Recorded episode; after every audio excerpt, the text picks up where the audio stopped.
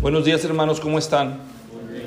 Me siento agradecido otra vez con el Señor porque me concede regresar aquí con ustedes y abrir las escrituras y compartir el mensaje que Él puso en mi corazón para esta mañana. ¿Serían tan amables de cerrar sus ojos, acompañarme a orar, por favor? Padre, estamos aquí dispuestos de todo corazón para leer las escrituras. Te pedimos que hables a nuestras vidas a través de ellas, Señor. Concédenos concentrar nuestra atención completamente en lo que tienes tú para nosotros a través de esta escritura. Te suplico que a donde tú dispongas llevar este mensaje, Señor, a través de los medios virtuales, también pueda cumplir el propósito edificante para los oyentes. Señor, también concédenos evitar las distracciones en, en, este, en esta hora que vamos a estar aquí adorándote a través de pues la proclamación de la escritura para que no perdamos, Señor, la oportunidad de escucharte a través de ella. Ayúdame también en mi debilidad, Señor, a poder servirte y servir a mis hermanos. En el nombre de Jesús, amén. Para los que no tuvieron la oportunidad de venir ayer y conocernos, eh, mi nombre es Luis, yo nací en Guadalajara, en México, hace muchos años, este, pero por la gracia del Señor servimos aquí en el pueblo hispano, en el norte de California, ya desde hace 12 años. El Señor nos, nos, ha confiado una iglesia para, para servirle y para cuidarla. Eh, la iglesia se llama la Iglesia del Pueblo de Dios, es una iglesia bíblica que está en una pequeña ciudad que se llama Tracy, eh, más o menos eh, a medio camino entre Modesto y Stockton, pero por el 5. Así que si algún día se les ofrece, andan por allá, pues nos avisan y con gusto les podremos recibir. Eh, este mes de agosto que se acerca, el Señor me va a conceder en su bondad cumplir 30 años en el ministerio. Empecé joven por su misericordia y pues no se ha dado por vencido con, con nosotros, ¿verdad? Y todavía nos tiene aquí sirviéndole. Fue un año difícil el año pasado para muchos pero para los hijos de Dios aún las pruebas son una oportunidad excelente para, para ver la fidelidad de Dios. Hoy les voy a hablar un mensaje con base en el Evangelio según San Marcos. Y el mensaje lo he titulado De mal en peor. De mal en peor. Y si no, Pastor Ramón, ¿a quién invitó, verdad? De mal en peor, pero luego lo mejor. Hermanos, ¿alguna vez usted trató de hacer las cosas bien y todo salió mal? O sea, algunos ejemplos. ¿Alguna vez usted se dio cuenta que como que la relación que tenía con cierta persona como que se había visto lastimada o algo extraña y usted dijo, algo pasa aquí, algo anda raro? Entonces usted hizo un esfuerzo por tratar de mejorar o reconciliar y en lugar de, lograrlo, se acabó todo echando a perder. ¿Alguna vez usted trató de cuidar su salud para después darse cuenta que nada más empeoró? ¿Alguna vez usted trató de hacer mejor su trabajo, llegar más temprano y salir más tarde, ponerle más ganas y lo despidieron? Bueno, así yo podría seguir presentando escenarios. Y luego llega el punto en donde usted tal vez se pregunta, pero ¿qué pasó? Señor, ¿qué pasó? O sea, cuando más me esforcé por agradarte y honrarte, las cosas salieron peor. ¿De qué me sirvió todo ese esfuerzo? En una ocasión estábamos estudiando la escritura, una persona empezó a llegar a la iglesia y al final de la reunión, cuando estudiamos ese domingo un poco acerca de la vida de Job, en la puerta, ya despidiendo a los hermanos, me dice esta señora, yo creo que hoy me despido, ya no pienso yo volver. Le dije, ¿y por qué? Dice, no, con lo que estudié hoy, ¿para qué quiero volver? Pero ¿cómo es eso? Explíqueme. No, si ese señor, todo lo que hizo para agradar a Dios, mire cómo le fue. No, yo no quiero que el diablo a mí me agarre de barquito y, y se venga sobre mí. Le dije, no, no, no, no, no, no me entendió o no me di a entender. Sí. Miren, solo es cuestión de tiempo. Solo es cuestión de tiempo en la vida de un cristiano, en la vida de una iglesia, cuando los problemas fuertes se presenten. Solo es cuestión de tiempo. Y cuando eso suceda, nosotros debemos de demostrar si en serio confiamos en el Señor. Hay dos formas en que Dios se le revela a las personas. Bueno, las formas en que Dios se puede revelar a una persona son infinitas, Él es Dios. Pero si ustedes regresan en el tiempo y piensan en los primeros discípulos, aquellos que escucharon a Jesús por primera vez, ellos no tenían el Nuevo Testamento, ¿verdad que no? O sea, ellos no sabían el fin de la historia. Ellos iban conociendo la verdad de una forma expectante. Empezaron a escuchar de este hombre llamado Jesús, empezaron a oír que hacía milagros y ellos, los, los, que llegaron a ser los primeros apóstoles, estaban entre la multitud. Entonces ellos empezaron, como cualquier otra persona, a preguntarse, ¿quién será este hombre de verdad? ¿Será un hombre de Dios? ¿Será un hombre que por su propio ingenio, manipulación o iniciativa está levantando un movimiento? ¿Qué intereses tendrá? ¿Cuáles serán sus intenciones? Pero a medida que se fueron encontrando con Jesús, a ellos algo los cautivaba de este, de este hombre de Dios. Pero fue un proceso largo que Dios obró en la vida de los apóstoles para llevarlos al convencimiento de que Jesús era realmente quien decía él ser. Cuando lees evangelios como el de Juan y llegas al final y descubres que él escribió estas cosas, Jesús hizo muchas obras, dice Juan, parafraseando, pero estas que yo he escrito aquí, las he escrito, estas señales, para que ustedes crean en el Señor. Eso nos enseña a nosotros que uno de los medios que Dios se ha servido a lo largo de la historia para despertar fe en la gente son los milagros. ¿Entienden? Pero eso no es garantía de que la gente va a creer, porque ¿cuántos milagros no hizo Dios en Egipto para liberar a su pueblo de Israel? ¿Se acuerdan? Y cuando los llevaba por el desierto, ninguno de todos esos poderosos milagros fueron suficientes para convencer a los israelitas cuando los mandó a entrar a la tierra prometida, como un año después de que el éxodo había ocurrido. Y ellos pecaron en incredulidad y Dios agotó las oportunidades que les había determinado dar y los hizo dar vueltas 40 años por el desierto. Así que los milagros no garantizan la fe de una persona, pero de todos modos la escritura dice que las señales que Dios hace y que el Señor Jesús hace o hizo eran con el propósito de que los hombres creyeran en Él. Pero en la historia que vamos a ver hoy, además de volver a recordar uno de los grandes milagros de Jesús, nos vamos a dar cuenta que no fue nada agradable la experiencia para los discípulos. Hoy vamos a descubrir en el pasaje que vamos a considerar que el Señor Jesús es capaz a través de sus milagros de conseguir el asombro de la gente. Nosotros le llamamos a esos fans. Los fans son los que, wow, los admiradores, ¿no? No, yo soy fan de X y Y. Pero una cosa es conseguir el asombro de alguien y algo diferente es conseguir su adoración. Eso es otra cosa. ¿Captan el punto? Y hoy vamos a ver cómo Jesucristo pasó a sus discípulos que apenas lo estaban empezando a conocer, ya habían oído las cosas que él estaba diciendo acerca de la vida, acerca de Dios, acerca de sí mismo. Pero Jesús llega un momento en donde los lleva a una experiencia donde Él va a lograr que por primera vez sus discípulos pasen de ser sus admiradores a ser sus adoradores. ¿Cómo lo logró? Vamos a ver qué hizo Jesús para lograr esa transformación. Porque lo mismo espera Dios lograr de todos, de, de todos nosotros. ¿No creen ustedes?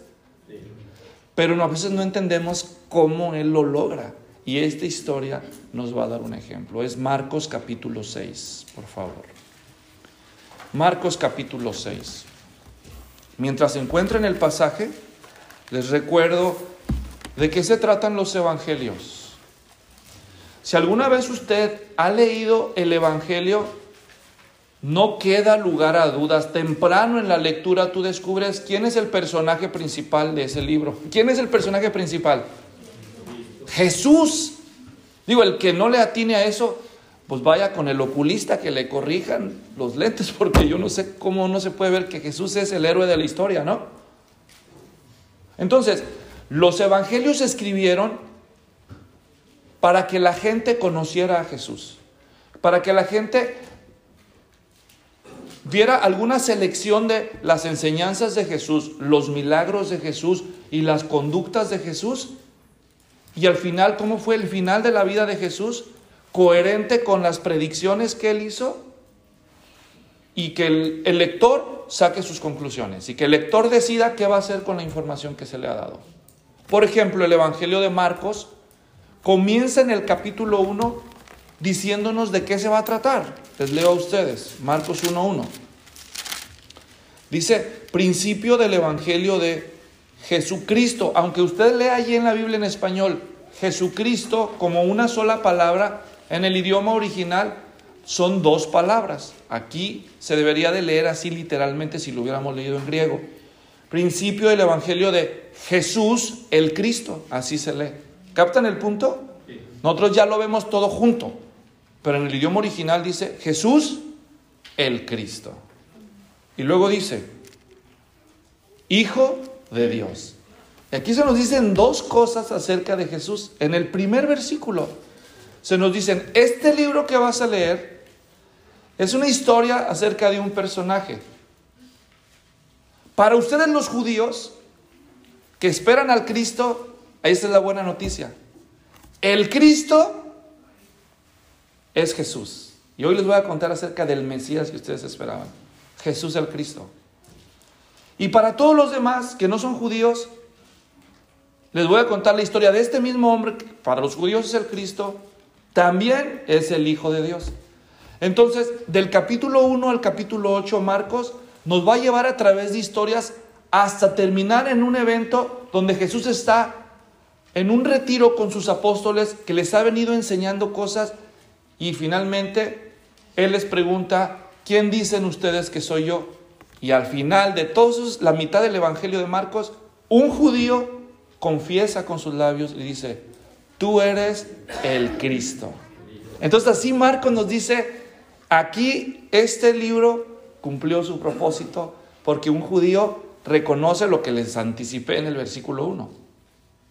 Y luego a partir del capítulo 8 después de esa confesión hasta el final del Evangelio, el escritor nos sigue llevando a través de la vida de Jesús con eventos seleccionados hasta que Jesús termina sobre una cruz y ahora ahí tenemos un pagano romano, un centurión que no sabe nada de los de, las profecías y de las costumbres judías, que cuando ve a Jesús cómo vivió su vida y cómo la terminó, termina confesando el centurión romano, de verdad, este hombre era el Hijo de Dios. Y ahí vemos entonces cuál es la intención del Evangelio. Ayudarle a los lectores, porque este Evangelio se escribió en Roma, hermanos. ¿Entienden? Se escribió en Roma. Y especialmente estaba pensando en toda la humanidad, pero con una dedicatoria especial a los romanos, que decían que el César era el hijo de los dioses, que era el Dios. Pero en Roma también había una buena comunidad judía. De hecho, los historiadores dicen que el Evangelio, hay un antiguo escritor cristiano que no le llama el Evangelio de Marcos, le llama el Evangelio de Pedro, porque es casi unánime el testimonio histórico de que Marcos escribió este Evangelio de lo que él lo escuchó a el apóstol Pedro predicar tantas veces y él simplemente puso por escrito lo que Pedro estuvo predicando durante sus años de ministerio. Pedro murió en Roma, según las tradiciones más antiguas. Entonces, bueno, de eso se trata todo el Evangelio. Este pedacito de la historia de la vida de Jesús que vamos a leer hoy no está desconectado de ese propósito. Quiere ayudar a las personas que conozcan la historia a crecer en el entendimiento de eso, de que Jesús es el Cristo, el Hijo de Dios. Y vamos a ver entonces cómo se desenvuelve la historia. Estamos en, en Marcos capítulo 6, regresando a ese pasaje, y a partir del versículo 45 se nos introduce esta historia. Y de una vez les voy a adelantar cuál es el objetivo de este pasaje. Este pasaje nos va a enseñar que la grandeza de Jesús como el Cristo, la grandeza de Cristo se aprecia mejor en las pruebas más difíciles que en los milagros más ostentosos. Lo vuelvo a decir. A través de este pasaje vamos a descubrir que la grandeza de Jesús se ve más cristalina en las pruebas más difíciles que incluso en los milagros más sorprendentes. ¿Están listos para entrar a la historia conmigo? Vamos entonces al pasaje. Ahora les voy a decir antes de entrar en la lectura del pasaje, esta historia también aparece en Mateo capítulo 14 y en el Evangelio de Juan capítulo 6. El relato de Marcos que tenemos aquí delante nuestro, intencionalmente Marcos sacó de la historia una porción que sí registra Mateo, donde Pedro camina sobre el agua. ¿Está claro? Recuerden, cada libro de la Biblia fue escrito con ciertos propósitos en mente. No es que Marcos está ignorando o está suprimiendo la verdad. No, él está trabajando en construir un propósito para sus lectores. Diferente a lo que encontramos en, en Mateo y en Juan. Aquí en este pasaje de Marcos el énfasis es la prueba que ellos experimentaron en esa oportunidad.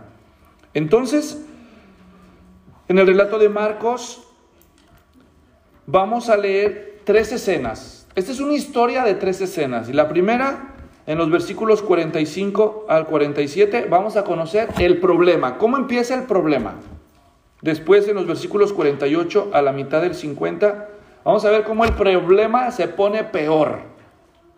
Y finalmente, del versículo 50 al 52, vamos a ver la solución del problema. Empecemos a ver lo malo. ¿Están listos? Vamos a lo malo.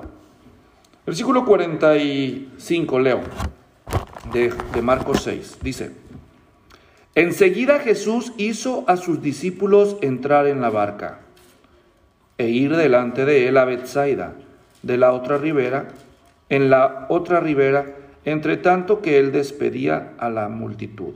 Hagamos una pausa para poner el contexto. ¿Enseguida de qué? Bueno, si tú tienes la Biblia abierta, como yo, y lees qué es la historia que sucedió exactamente antes de lo que acaba de decir, ¿enseguida de qué? Y ahí te va a aparecer un titulito en el versículo 30, ¿qué sucedió antes?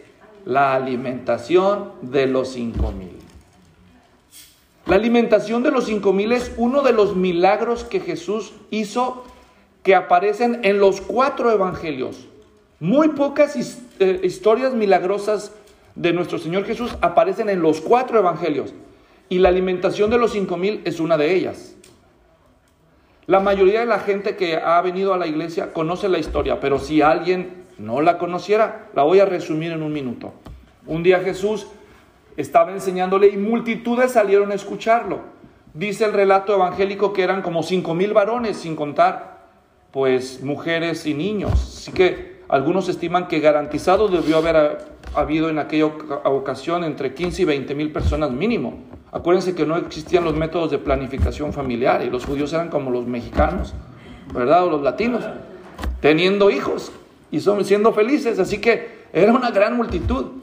Se hace tarde, Jesús había salido un cerro lejos del pueblo, de la ciudad más cercana, y ya la gente siente hambre, siente compasión entonces, pues no hay nada para comer y él entonces hace que eh, los, los, discípulos encuentren algo de comida, un niño cede su lonche y Jesús lo recibe, lo bendice y lo multiplica y alimenta a toda la multitud y hasta le sobra, ¿verdad?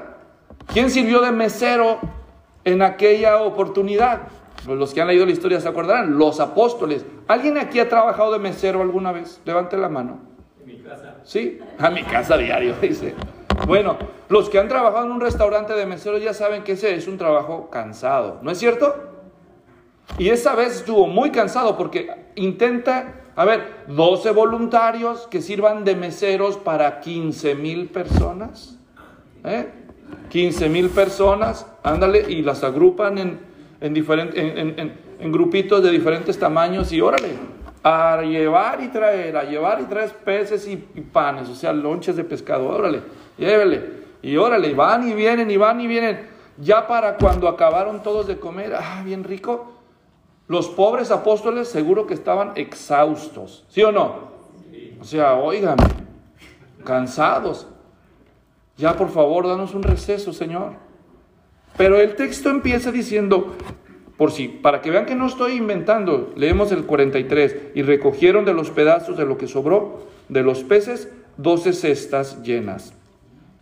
¿Quiénes son los que recogieron eso? Por los apóstoles, los meseros de la ocasión. Los que comieron eran cinco mil hombres. Entiéndase, varones. ¿Ok? Bueno, enseguida hizo a sus discípulos entrar en la barca e ir delante de él. Y aquí las cosas se empiezan a poner mal. Yo no veo ahí nada de malo, Luis, me, dirás tú. Sí, porque no es muy claro para nosotros la traducción en español, pero les explico. Esa palabra que usted lee ahí en el versículo 45, hizo, se debe de entender mejor, porque la palabra que se usa en el idioma original literalmente significa obligó.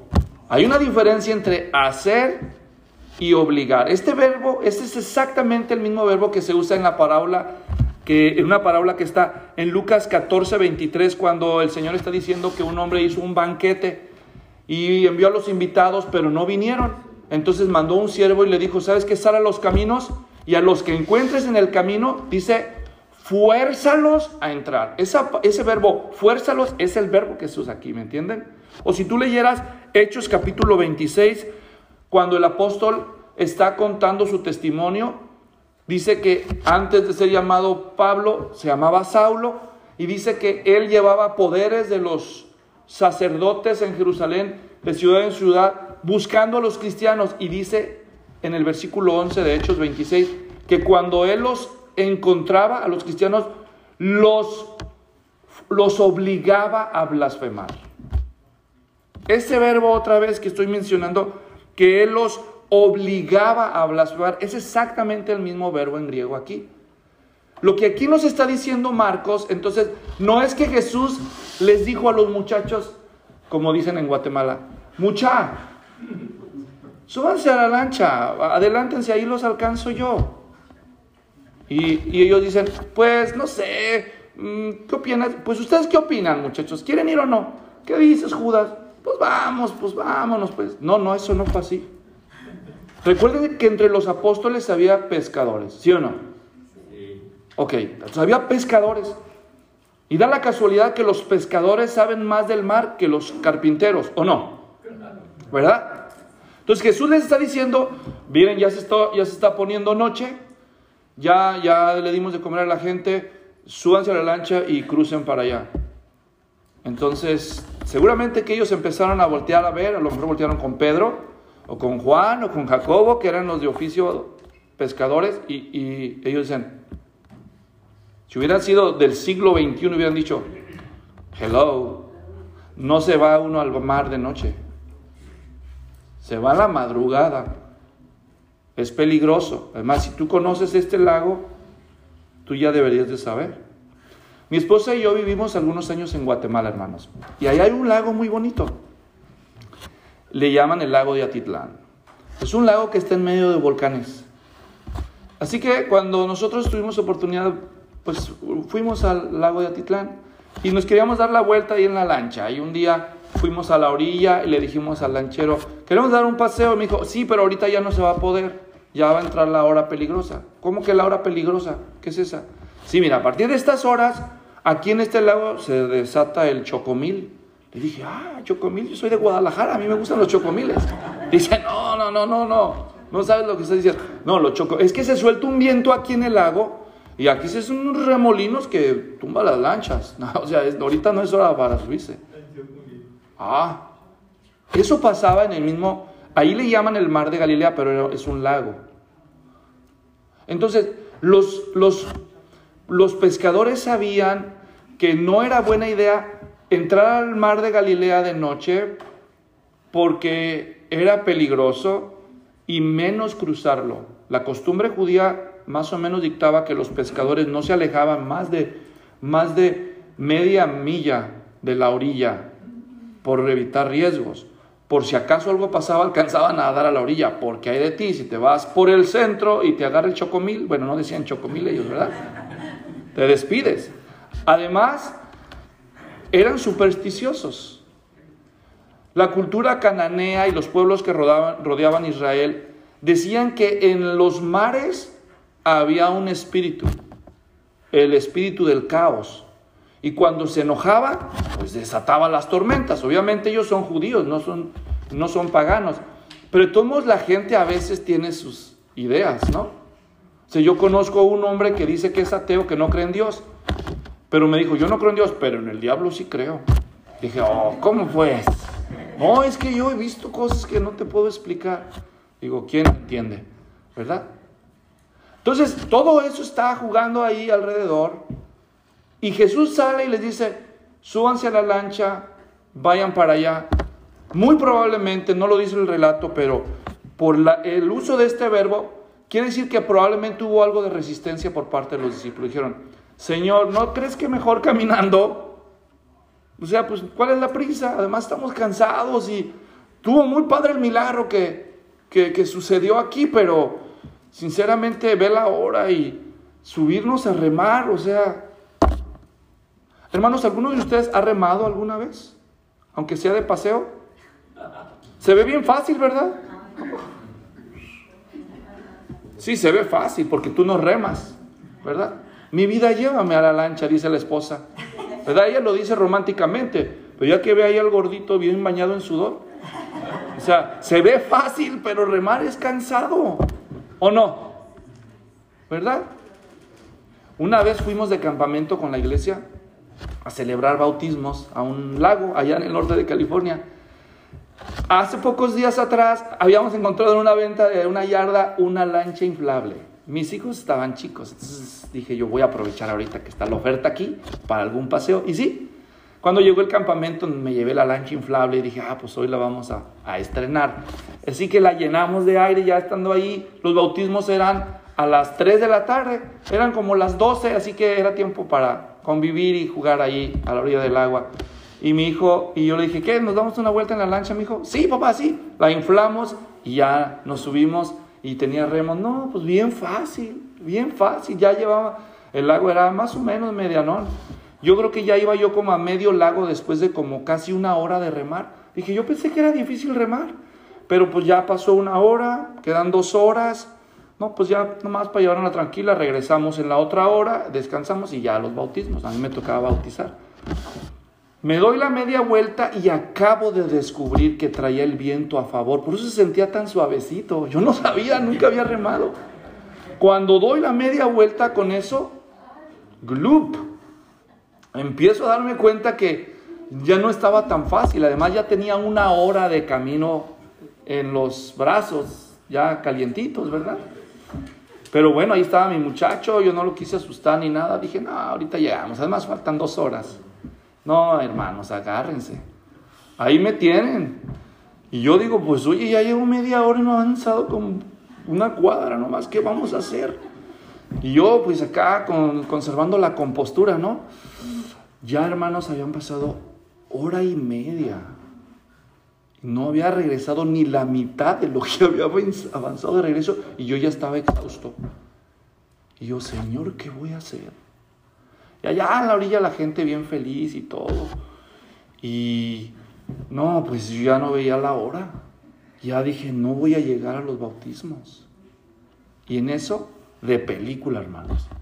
Un hermano de la iglesia rentó una lancha de esas con motor para darse la vuelta y pasa a un lado de mí y se frena. Pastor, ¿ya, la vio, ya vio la hora? Sí, ya vamos allá, ya vamos allá, para allá, ya vamos para allá.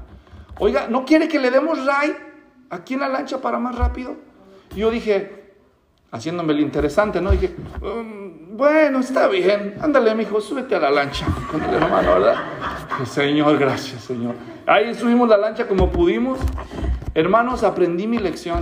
Remar se ve fácil, pero es muy cansado. Ellos eran pescadores y ellos sabían Sabían a lo que se metían, seguramente, pero seguro que le dijeron, Señor, sinceramente, nos traes, o sea, está bien, te aventaste un gran milagro, pero nosotros lo servimos. Remar. Y yo creo que Jesús, no sé cómo se los dijo, pero simplemente dijo, no les estoy pidiendo que se suban a la lancha. Les estoy diciendo que se suben. ¿No que querían ser mis discípulos? Se suben. Pero es que, bueno, ¿qué parte de te subes no entendiste?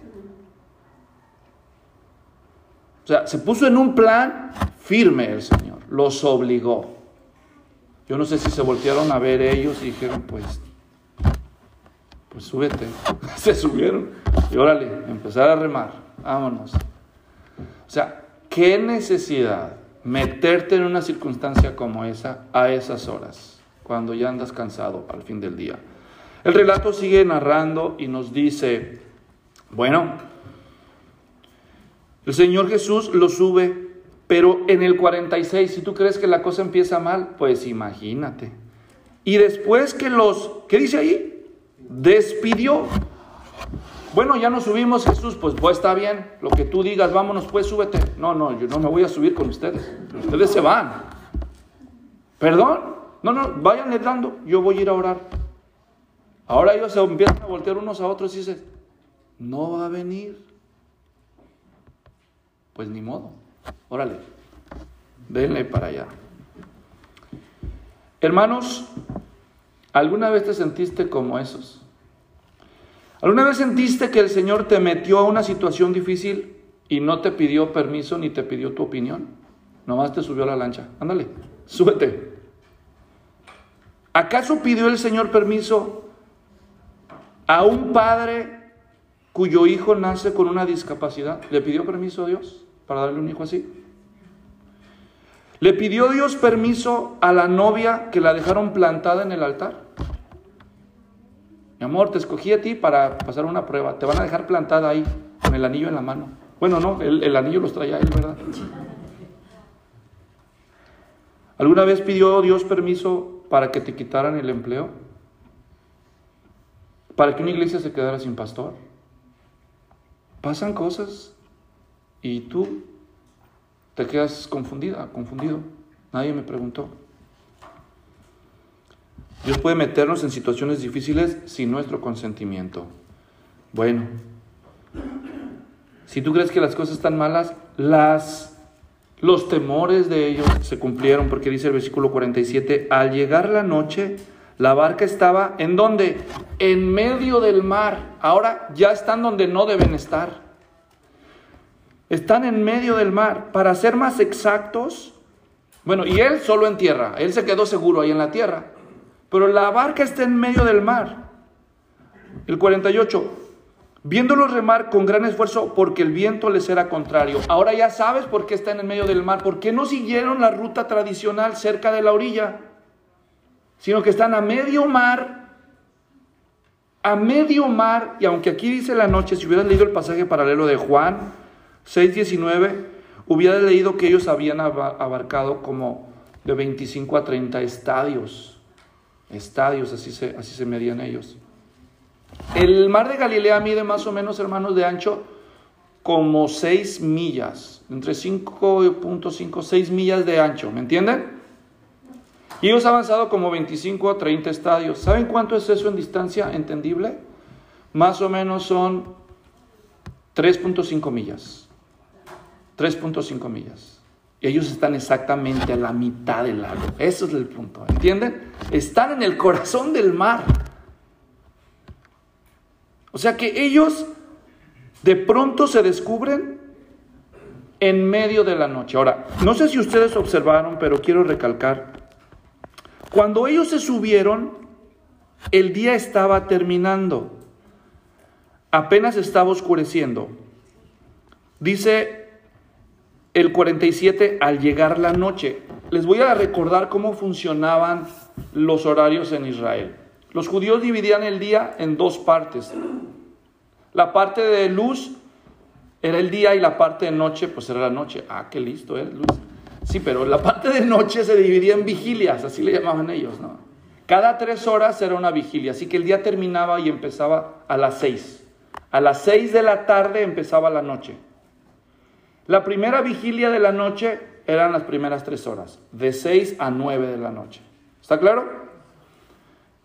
De 9 a 12 la segunda, de 12 a 3 de la mañana la tercera y de 3 a 6 de la mañana la cuarta vigilia y a las 6 de la mañana empieza el día. ¿Está claro? Bien. Entonces, en un pasaje paralelo de este relato, queda muy claro que ellos se subieron a la lancha cuando estaba a punto de empezar la noche. Quiere decir que ellos se subieron a la lancha a qué horas, hermanos? Cualquier momento antes de las 6 de la tarde. ¿Está claro? Pero cuando tú te vas y lees Juan 6:19, les voy a leer el pasaje, no lo busquen por cuestión de tiempo. Cuando habían remado como 25 o 30 estadios, dice, vieron a Jesús que andaba sobre el mar. Ahora, 25 o 30 estadios, hermanos. 25 o 30 estadios, ¿qué es en distancia? Son 3.5 millas, más o menos. ¿Entienden? Si tú hubieras hecho una búsqueda en internet, ¿cuál es la velocidad de una persona caminando a paso regular? O sea, imagínense una persona caminando a paso regular, paso regular. ¿Cuánto puede avanzar una persona en una hora? Si hacen la búsqueda, como la hice yo, dicen, pues dependiendo la zancada, dependiendo la velocidad, más o menos una persona regular, un paso regular, puede avanzar en una hora como 3 a 5, dependiendo el, el hombre, la persona, de entre 3 y 5 millas por hora. Perdón. Ahora, si siguen leyendo el relato en el versículo 48, viéndolo remar con gran esfuerzo, porque el viento les era contrario, cerca de, ¿qué dice ahí? La cuarta vigilia. Perdón. Entonces, a ver, ¿a qué hora era la cuarta vigilia? De 3 a 6 de la madrugada. ¿Cuántas horas han pasado? Hagamos cuentas. 6 de la mañana, 7, 8, 9, 10, 11, 12, 1, 2, 3. Mínimo 9 horas. Pero si sabemos que entraron poquito antes de las 6 y ya pasaron y ya están en la cuarta vigilia, entonces probablemente unas 9 horas y media. ¿Está claro? Pero vamos a ser así modestos, nueve horas garantizadas. Y están ahora en medio de la lancha. ¿Y cómo están ahora? Están agotados. Si no lo crees, te desafío a remar por nueve horas. ¿Ah? Con el viento en contra. Yo lo hice como por hora y media y yo sé lo que les digo. ¿Me? Y yo nada más traía un niño. Sube ahí a 12 a ver si está fácil. Sí, pero los dos se reman. Bueno, ya saben cómo era Judas. Hey, Judas, ¿qué pasó? Ah, sí, sí, ya me acordé. ¿Verdad? No sé, estoy inventando, pero sea como sea, ya han pasado nueve horas. Ellos tuvieron un día muy pesado, agotador, y llevan nueve horas remando. Y de pronto se descubren a medio lago y diciendo, espérame tantito. Nueve horas, 3.5 millas, a ver, espérame, saca su smartphone ahí, Andrés. ¿Se da cuenta la velocidad de un hombre caminando? 3.5 millas por hora. No puede ser. Se lo dijimos. Si nos hubiéramos ido caminando, ya hubiéramos hecho este recorrido nueve o diez veces. Yo no sé si uno de ellos volteó y dije, ¿dónde está Jesús? La otra vez de perdida lo traíamos en la lancha, se desató la tempestad y la calmó. ¿Y ahora qué vamos a hacer? Pues tú lo hubieras dicho. O sea, el nivel de frustración de ellos estaba así, pero los pelos de punta. Ya estaban que no los, o sea, no los consolaba nadie. Muy mala situación, muy mala idea, muy mala experiencia. Mala. Estaban con gran fatiga, observan el versículo 48, dice ahí con gran esfuerzo, la Reina Valera 60 dice, con gran fatiga, gran fatiga. ¿Tú crees que las cosas estaban mal? Pues agárrate, se van a poner peor. Porque dice el texto ahí, si ustedes están siguiéndome, ya han pasado casi 10 horas, están ellos agotados y de pronto, ahí viene el milagro, ¿no? Vino a ellos, ¿quién? Jesús, en el 48, andando sobre el mar para salvarlos. ¿Eso dice ahí? ¿Perdón? ¿Para qué? Ya me los imagino.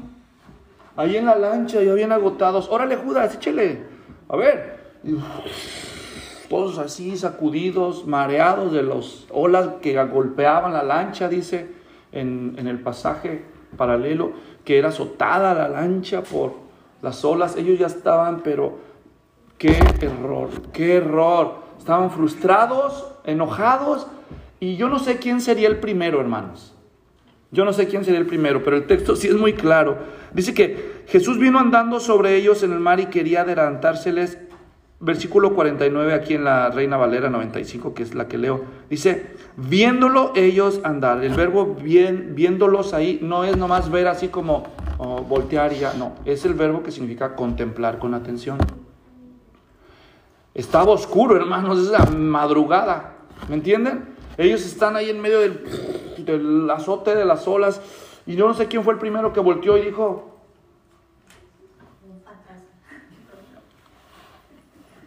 No, ya estoy alucinando, dijo.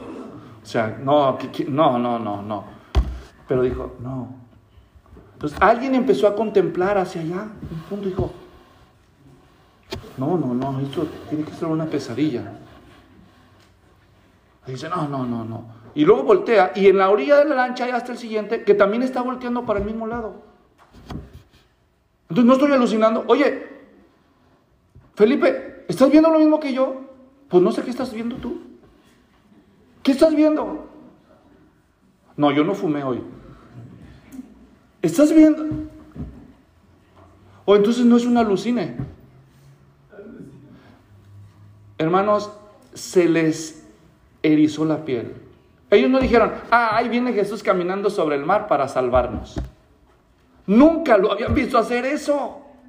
Es más, todavía no están seguros, están en el proceso de convertirse de veras conscientemente de descubrir que Él es el Hijo de Dios. Ellos ven a Jesús ahí y luego dicen, pues se parece al Señor. ¿Vendrá a salvarnos? Ah, pero de pronto lo que era terror, porque si dice el texto que estaban aterrados, observan el versículo 20, 49, viéndolo ellos andar sobre el mar.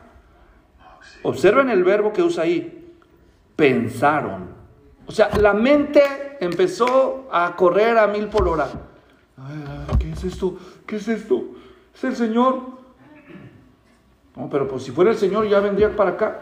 Y entonces ven que el Señor no viene para acá. Porque ¿qué quería hacer el Señor según el versículo anterior? O sea, ellos estaban con terror, ya me los imagino, imagínense ahí, y el Señor caminando, ¿no? Como diciéndoles, nueve horas, ¿hasta dónde llegaron? Miren, caminando es más rápido, O sea, yo no sé, pero estoy especulando, obviamente. Pero ellos tal vez dicen, ¿qué será ese Señor? No sé, ¿nos salvará? No, pero ellos ven que ya se está adelantando, como diciendo, o sea, eso es cruel, hermanos.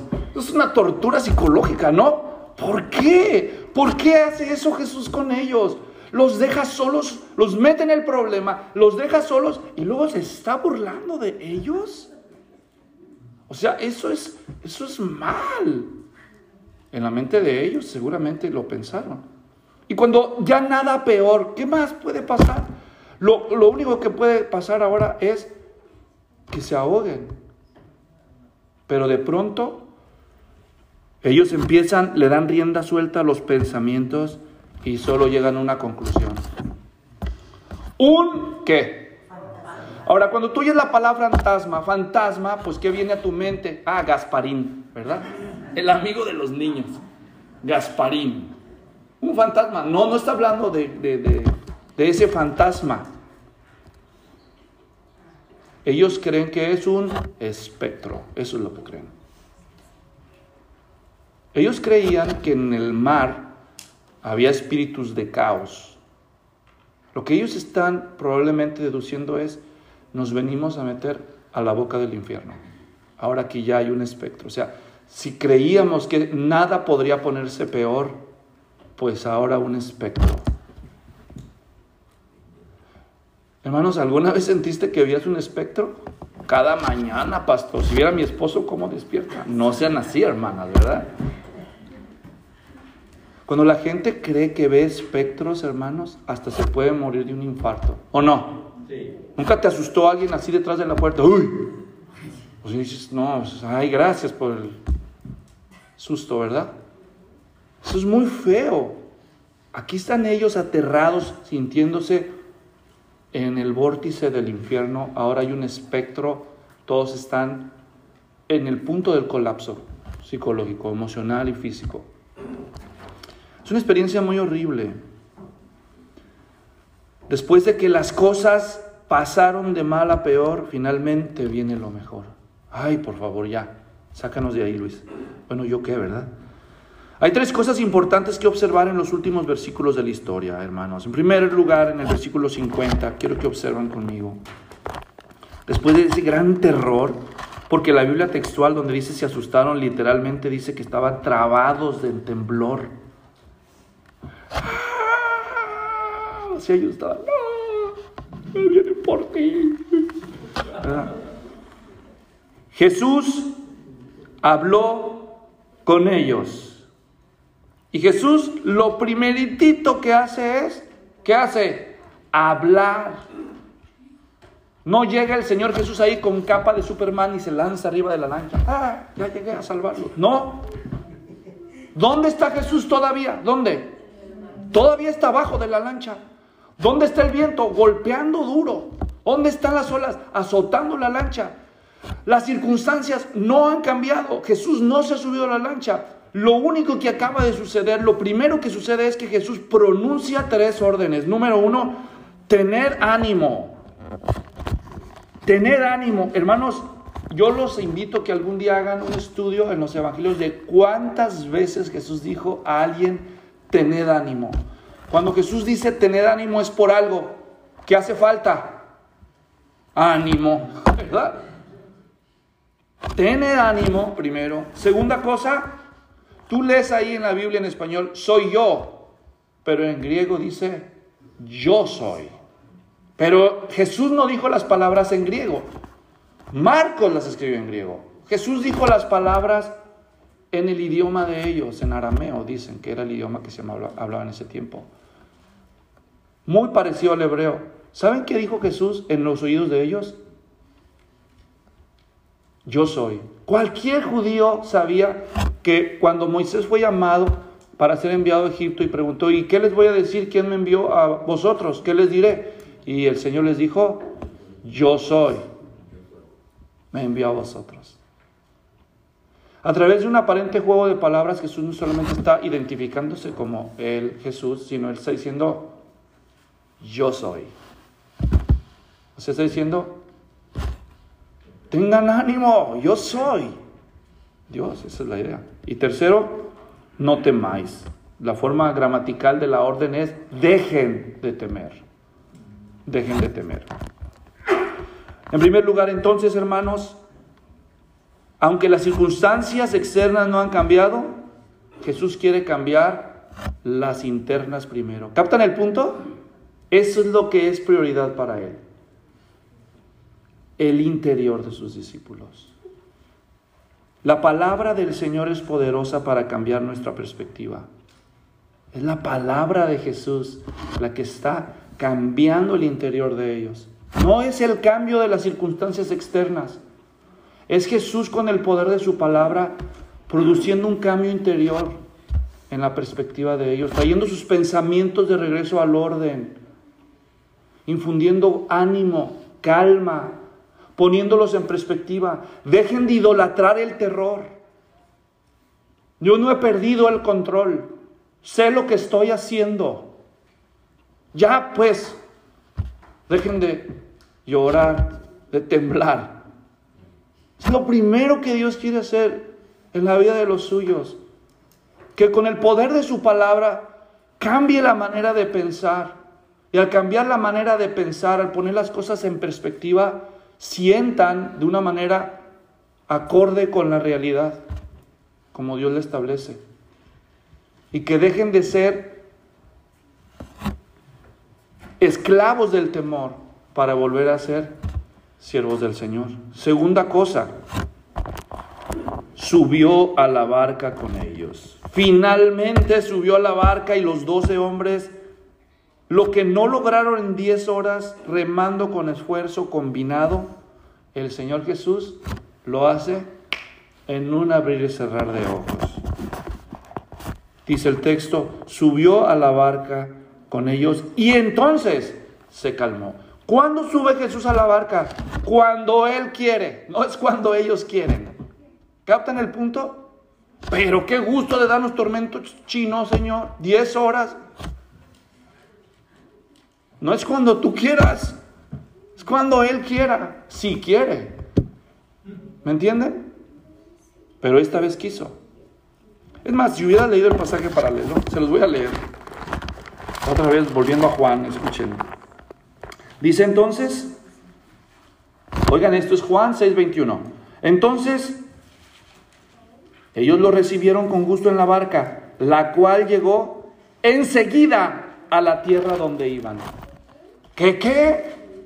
O sea, esto es una montaña rusa, hermanos, emocional. Aquí están estos 10, 9 horas remando. Y ellos ya están que ya no aguantan, ya no ven la hora. Y luego el espectro, ¡ah! ¡Ah! ¡Ya, ya! Chillones. O sea, nada de que no se desanimen, muchachos. Ustedes saben que los quiero, ¿para qué le hacen de todo? Nada de eso. Ya. Tres imperativos ahí fuertes. A ver, este para un lado. Se sube. Enseguida, dice Juan. Ya están en la orilla. ¿Qué pasó? Diez horas y ahora, ¿qué pasó? Esto está de locos, hermanos. Pero eso también nos enseña otra cosa. Cuando el Señor se lo propone hacer, Él lo hace. Lo hace. No podía haber hecho el milagro antes. ¿Para qué atormentarlos? Él pudo haber hecho lo que hubiera querido. Y al fin lo hizo. O sea, cuando es el tiempo del Señor, ¿por qué Dios no siempre, por qué el Señor no siempre quiere hacer los milagros que nosotros necesitamos cuando nosotros pensamos que los necesitamos? ¿Sabes por qué?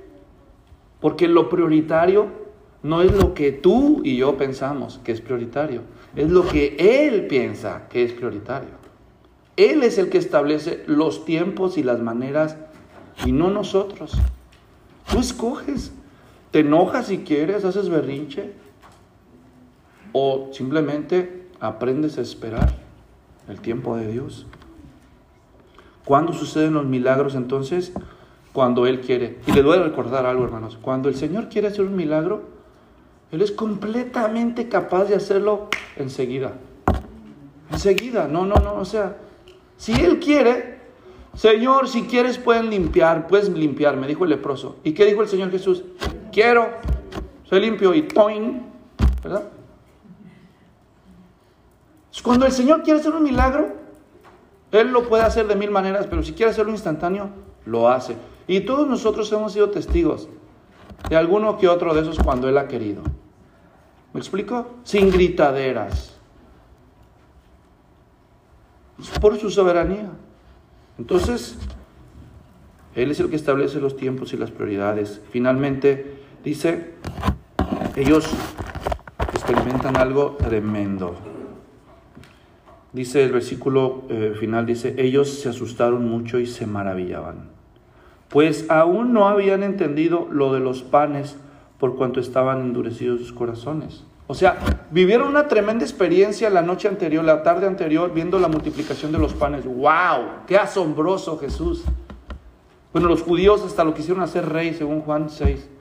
Pero Jesús dijo, no, vámonos, vámonos, súbanse a la lancha, órale. Pero Señor, que se suban, órale. Y ahí yo los alcanzo porque yo voy a ir a orar. Y, y todo lo demás que ya contamos. Ahora se experimentan ese milagro que los lleva al otro lado. Quiero terminar invitándolos acompañarme a Mateo 14:33. Mateo 14:33. Donde se nos dice explícitamente algo al final de este relato. Dice 14:33 de Mateo. Entonces los que estaban en la barca se acercaron y lo adoraron. Hermanos, esta es la primera vez en la vida de los apóstoles. Lean los evangelios y verán. Esa es la primera vez en la vida de los apóstoles que a ellos les entra la conciencia de quién es el Señor. Y por primera vez en los relatos de los evangelios ellos se postran y lo adoran. ¿Qué descubrieron ellos con esa experiencia? Este no es nada más un profeta. Él es Dios. Él es Dios. Y Jesús los deja que, los deja que lo adoren. O le dice, no, no, no, no, levántense. Esto es solo para Dios. ¿O sí los dejó? Sí. Sí los dejó. ¿Qué está admitiendo el Señor a través de ese consentimiento? Bien hecho. Hacen bien. Ya están empezando a entender. ¿Qué aprendemos de todo esto, mis hermanos? A modo de conclusión. Primero, hermanos, con sus milagros Jesús gana la admiración de la gente, pero con sus pruebas, solo con sus pruebas, nuestra adoración. La admiración de los hombres por Jesús es proporcional al tamaño del milagro. Entre más grande el milagro, wow, más grande la admiración. Pero entre sus discípulos es proporcional el tamaño de las pruebas con el entendimiento de ellos de la naturaleza de nuestro Señor, soberana y divina. Jesús quiere que pasemos de ser admiradores asombrados a ser adoradores rendidos. Los admiradores se levantan y aplauden y dicen, ¡órale, wow! Los adoradores, como leímos ahí, caen postrados y lo adoran. ¿Captan la diferencia? Así que fan o discípulo. Jesús puede tener miles de fans llenos de pan y todavía ni un adorador.